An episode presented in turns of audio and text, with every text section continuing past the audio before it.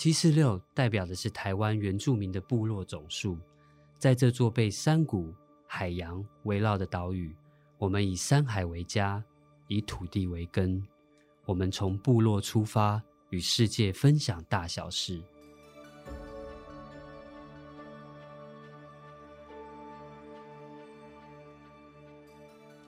在这里，我们和来自不同领域的朋友，从社会到人文，从医生到主厨，与这些踏上不同道路的族人们，一起分享自我人生所学的故事。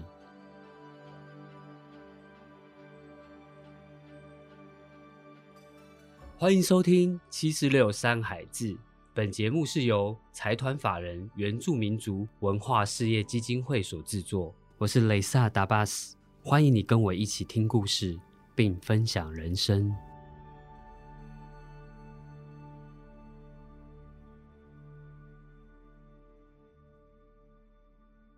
有人说，生活即是文学；也有人说，书写是检视自己灵魂的唯一途径。那正在听我们山海志的你，平常有书写的习惯吗？今天我们邀请到的这位来宾，他是近年人在文坛上。表现的非常亮眼的作家，他去年的作品《三 D 画》更是受到许多人的关注跟讨论。让我们来欢迎马一航。嗨，大家好，我是马一航，我的族名是法颂。你来之前，大家都快吓死，然后我们就阅读你的文章，然后我们就想完蛋，到底要怎么触碰这个人？可以可以触碰，可以吗？对，感觉很贵，触碰我的内心。你知道他的文章，他就写说，我们并肩看了一场烟火，你没有看我，我没有看烟火，哇，这么美的是我写的吗？我们那时候还在想说，是不是别人的，是是你的吧？这是你的吧？是不是？我看一下，你连自己写的都不知道哪一个？这个啊，这是你的 IG 吧？不是，不知道？真的假的？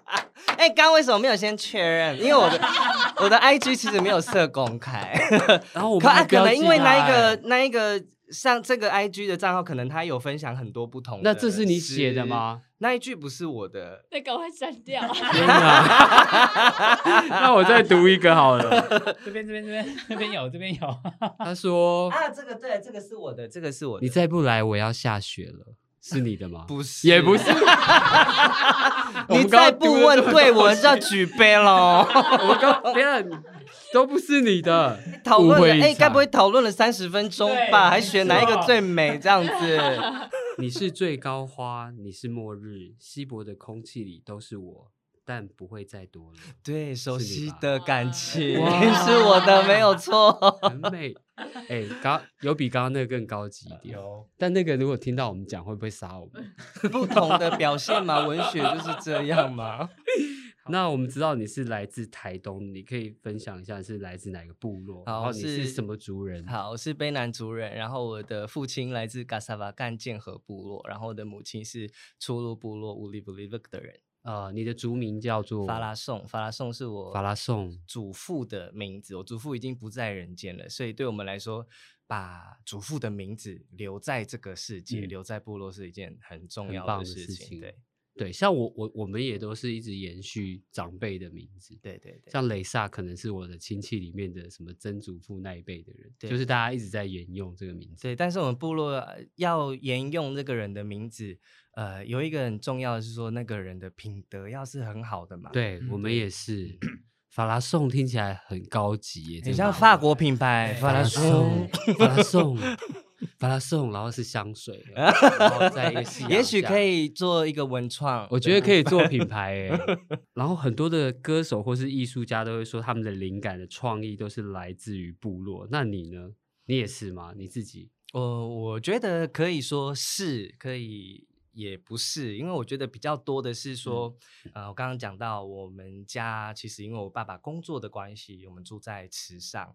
那然后后来因为求学的关系，我在花莲念高中，到台北念书，然后后来在台北持续的写作。那当然你会有周期性的，你会回回池上家里，回到台东或在很多的地方移动。可是对我来说，回望这样的生活经验的时候，我觉得。最重要的是，你过去可能在什么时候摸索自己的身份，你看自己的族群，你也是在看自己的内心。其实嗯这个过程是一个不断变化，甚至是带有一点骚动的过程。嗯所以，怎么样去保留这一些记忆，或者是说关注的，可能更是一个正在随时变动中的位置的问题，嗯这样子。所以你小时候是在部落长大，呃，我七岁之前，我在初入部落也住过一段时间，在建和嗯部落也住过一段时是间。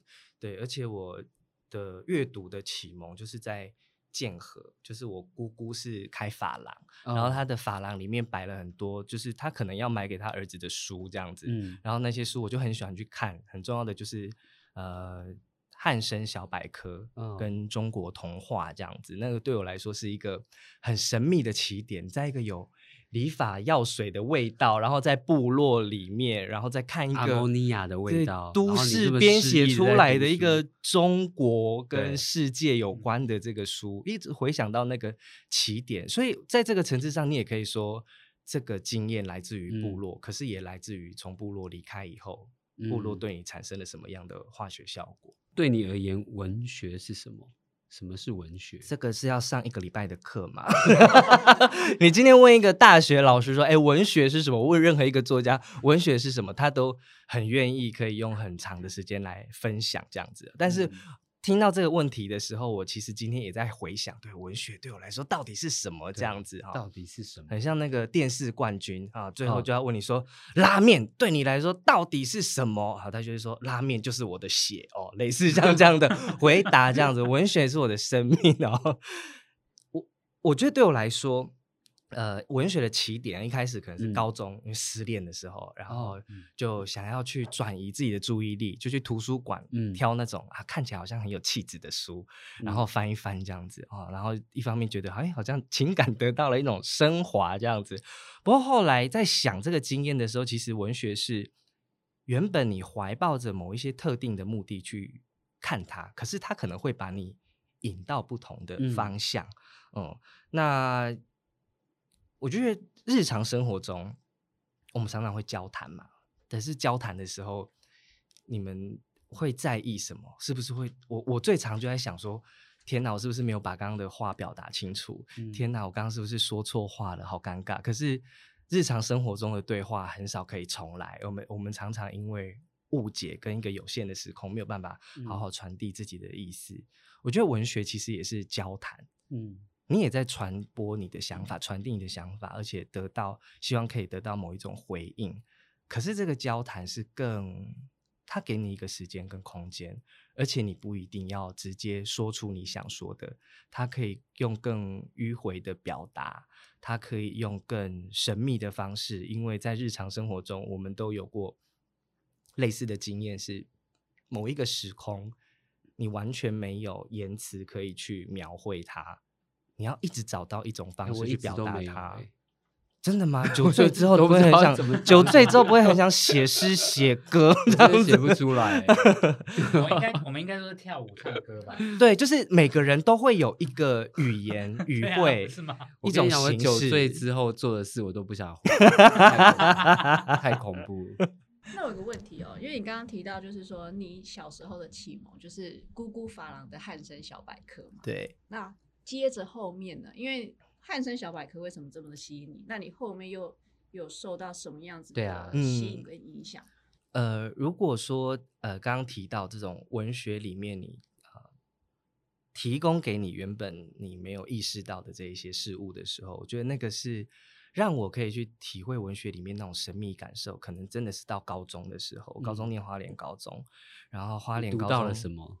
花莲高中是一个出了很多作家的学校。哦，我们过嗯去校友哈、哦，那甚至是在某种意义上就是我们学长，包含杨牧，包含王真和，包含陈黎、陈克华。那老师常常在跟你提到这些作家的名字的时候，你对他们一定会多有所好奇。然后杨牧那时候的文章其实也收在我们的课文里面。对我来说，那个是课文里面唯一一个没有像其他有那种文以载道，然后或者是一定要告诉你一个某一种道理跟启示，它在传递的其实是一种呃日常里面的一种很特殊的经验。那篇文章叫《山谷记载》，然后我一直对嗯那篇文章印象非常深刻。你说你觉得是阅读帮助你进步很多，还是你生命中的体验让你学习到很多？我觉得应该是在那个时候，高中阶段会有很多你过去没有意识到的情嗯感。恋爱嘛，爱情、情感，大部分是恋爱，当然也也包含人际之间的嗯关系，也包含你真的到一个一个新环境去生嗯活，甚至是你的身体，总之你的整个世界都在剧烈的变嗯动。这整个世界都在剧烈的变动的时候，你就越想要知道它是什么。嗯，可能离创作还没有那么快，但是我觉得创作的原原初的欲望就是你嗯想要知道这个世界到底是什么。是嗯，所以是什么时候开始创作？开始试着写些什么？呃，高中的时候，因为那时候有校内的文学奖，那你想要赚零用钱。所以你都有拿到奖吗？对啊，还是大家都觉得你写的东西很怪？没有，都是第一名。真假？真假？真假？好厉害哦！开玩笑，我真的不知道那种感觉是什么，是不是就像我自己本身是一个发型师，然后我其实当我的顾客在我的面前，然后我就已经可以看到那个发型的形状，卷的还是直的，然后什么颜色套在他脸上，然后我就可以马上想到。那我觉得像你一直那么会写诗的人，你是不是其实就是也不用思考，你就已经把它组装好了那个文字的排列？那是什么感觉？因为我这个可能也是对写作的一个比较浪漫化的想象，而人家常常会说你喜欢写作吗？我就说不喜欢，没有一个人嗯喜欢写作的。所有在写作的人，在写作的当下都一定是痛苦的，因为你不知道它会变成什么样子。哦，你即使你有蓝图，你有规划，它很难会完全照着你想要的方向去走。那你在创作的时间最痛苦的事情是什么？你觉得你没有写不出理想的那个状态，没有感觉到还好。对，因为我男朋友常常会就是看我，就是他觉得我写东西好像比较没那么焦虑，因为我男朋友也在写作这样子，然后就说你你为什么写不出来的时候你就看起来很自在？我说写不出来就去吃饭啊、睡觉啊、打电动、走一走，你就反正就是你不要你不要跟。可是有时候你还是需要跟你要写的东西要去做碰撞啊，因为如果你就不不想写，你就说啊那就去做别的事，那你就永远都不会回来。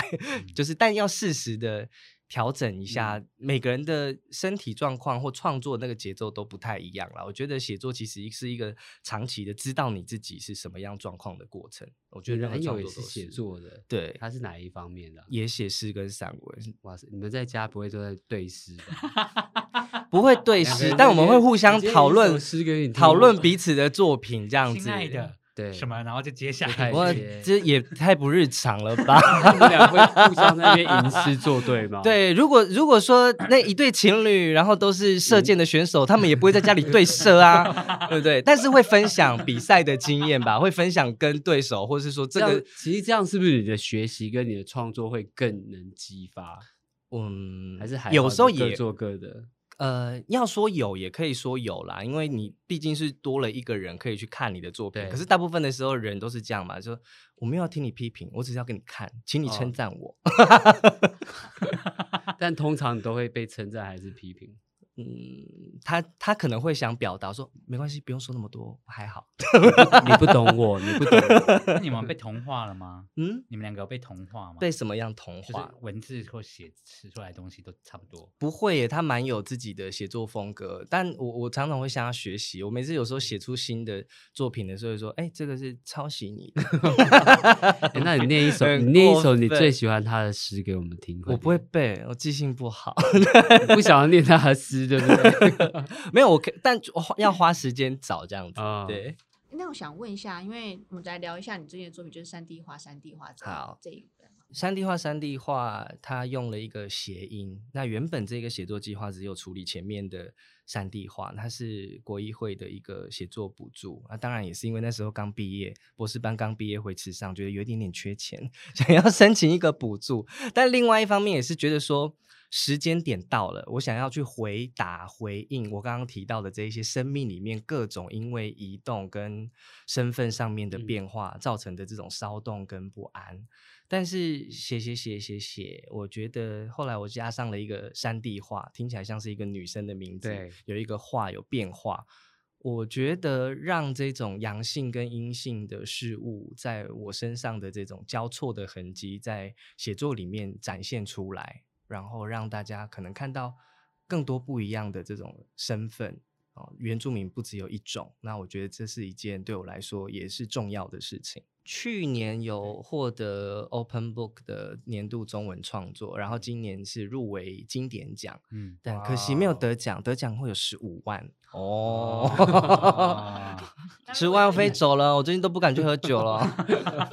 那你再加油一点，一定可以的。对，像越来越多原住民回乡耕耘，将自己的文化跟立场宣扬出去，那卑南族做这样的年轻人多不多？嗯，蛮多的啊，我们剑河部落很厉害哦，我们剑河部落的 青年真的是很有很很有一套。嗯，哦，我觉得那个很有一套，当然来自于说他们的创意，但是另外一方面也包含对自己部落里面的这个文化的深刻的观察。最近，呃，我们部落有部落草地便当哦，大家可以去去订购是不是？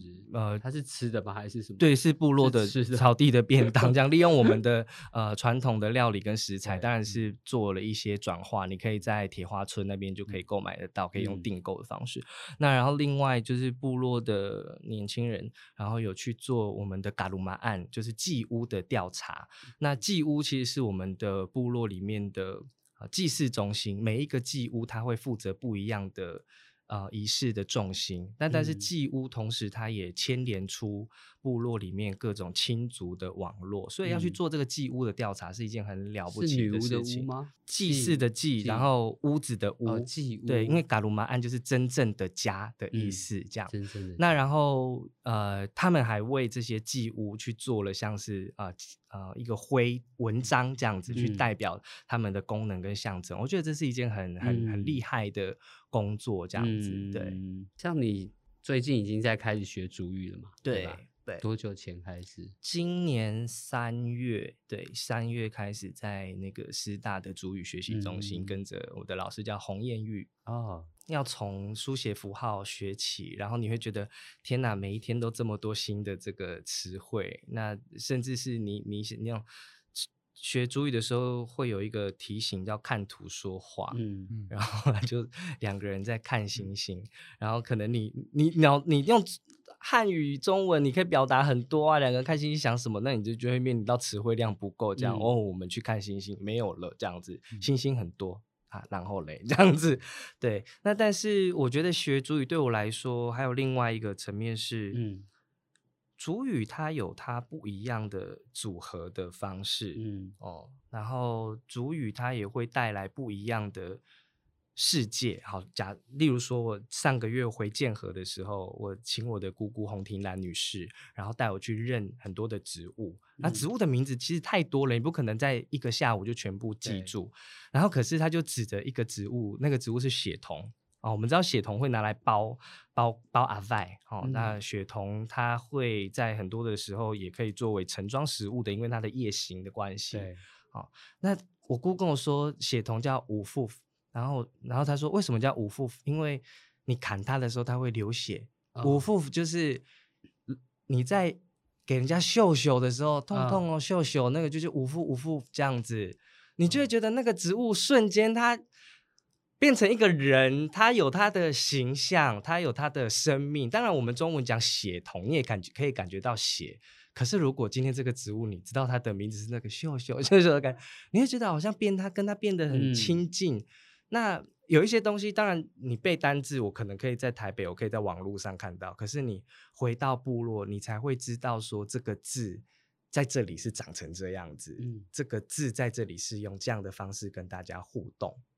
这对我来说是很重要的一件事情，并不是说我多学这个字，我就觉得我哇，我我更嘎沙发干了一点，我更悲嗯男主了一点。我觉得对一个写作的人来说，是你的世界又长大了一点，它就嗯像植物一样，它还在长嗯大。那有机会把它发展成你的诗篇，用主语的方式吗？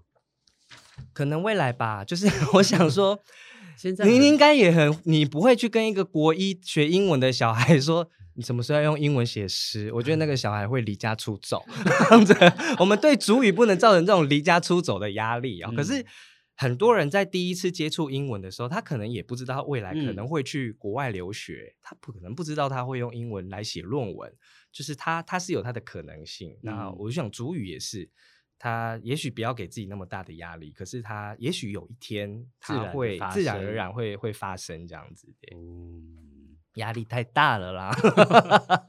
刚刚有说到啊，学主语，因为我们从小接受的教育跟原住民都没有关系。那你曾经有因为自己的身份而另外被对待吗？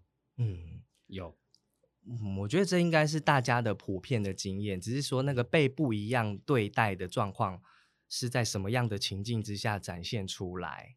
那而且我觉得不只是原住民的身份啊，就是你今天如果身材比较丰腴一点，那或是男生行为举止比较阴柔一点，你随时嗯随地都有可嗯能会遭受到不一样的对待。嗯，有一些经验，我书写在三地画《三地画》里面，里面有一篇呃教师的乡村，他是在嗯说我小时候有半年，那我跟着妈妈来台北，呃，暂时住在我舅舅家哈，那然后所以在台北的小学读了半个学期，哦，就一个学期啊，就一个下学期，然后我考试成绩也非常的好，可是我在班上，我那时候不知道发生了什么事情，但嗯我后来才意识到说，哦，这个是那个城市的女老师对这一个乡下小孩的不那么友善的对待。我小时候不嗯你知道，当下不知道，是事后才知道。回想很多年之后，就说，哎，这个不就是歧视吗？这样子，嗯我那时候是班上，就我所有的成绩都都非常好，但是嗯我就是德智体群美，我就嗯只有群育拿了甲。然后在那一个学期，也发生了一件事情，就是我们班上一个很漂亮的女孩子，然后她脸上有一道伤痕，那老师当然会对问她说：“啊，那那个谁弄的？”然后那女生就说是马一航这样，我就愣在那边，我我不知道他是不是喜欢你啊？有可能哦。我觉得没有，我觉得他可 能是说不定他自己弄，或者是说别人弄到，总之我不知道那个是什么状况。然后我被叫到老师桌子前面，老师说：“嗯那个她的脸那么漂亮，你怎么敢这样子弄她？”他就从抽屉拿了一个美工刀出来，慢慢把它推。他说：“我现在也在你脸上画一刀。啊，你没有吓啊死哦、天哪！我真的。哎，我小时候那个膀胱不是很好呢，我真的没有尿出来，真的是一件很重，真的是还好而已。好，然后后来我就带那个女生去保健室，然后长大之后我但你没有问他不为断的什么要想说是这件事？我吗？没有，因为我那时候觉得搞不好真的是我，是被抓伤吗？还是？就是一道伤痕，我甚至觉得，哎，对，说不定是我，只是我忘记了，因为嗯。老师应该不会有错吧，别人应该不会有错吧，嗯。所以长大要很大很大之后，而且我没有把这件事情跟我妈妈讲，嗯，我我没有跟她讲，然后她就很奇怪说为什么会有假，说我也不知道 这样子，但是我觉得那个假就我在文章里面有说，我想要去把那个假记起来，不一定是很恨那个老师，我要去报复他，我就觉得它就像是一个印章，像一个很小的乌龟，甲看起来像一个乌龟嘛，生命里面会有一些这样的印记，它要希望你，或者是唆使你要去不断的往那一刻里面不断的去重播。你可能想要知道它是什么，但是你也有很可能说不出那是什么。但是只有文学，只有那一篇散文可以容纳我嗯这一个经历、这个感情，这样子。嗯，那我觉得这件事是一个爱情故事、欸，我不知道为什么，我就觉得它就是一个，爱情很像鬼故事。故事哎，它是鬼故事它是它是鬼故故事，这故事就是女同学 爱你，然后这就是文学的魔力，因为大家会不一一样的解读，这样子。但后来老师没有被受到惩罚吗？就只拿到一个甲，他并没有受到任何的他甲是不那个甲是综合性的，你其他都是拿优，是不是？对啊，哦，对，甲所以那个甲是第二。不好意思，我连甲都没有拿过。对，因为像我们都是拿乙或者是优是什 B，么。所 以我想说甲已经很高了。我在想说为什么甲还要再再讲？甲不是很好吗？就因为还有一个，因为其他都是优，对，我对我是一还个真没有拿过力求完美的小孩。我很多时候哦很懒散、很迷糊，可是嗯，在小的时候，我觉得呃，要保持自己的功课在一定程度，它可以兑换你在成人世界的资本。嗯，哦同学只要知道你是去马一航家玩，没有没有爸妈会阻止你。即使他哦们到我家也是在玩，也没有在读书但是大家说好那种去班长的脸，你有没有觉得？你是不是都也还好，我喜欢当副班长。为什么？可以指使班 长。对，有一种 那个地下的感觉。其实原住民有非常多的作家跟创作者，那哪些是你的启蒙老师？我以前年轻的时候，我说年轻的时候是指可能大学阶段，嗯然后那个时候也还在念中文系，然后自己的文学写作还没有什么气候啦，就是大学的时候你有很多的事情会让你分心。你在高中的时候获得的那一种呃文学上面的被关注或是被期待，到了大学之后，你身边的人都这么会写，然后你你会觉得自己的这个才华能力，你会开始自我质疑嘛？但是呃，那你开始要去做很多的这种摸索，那其中一部分也包含就是说。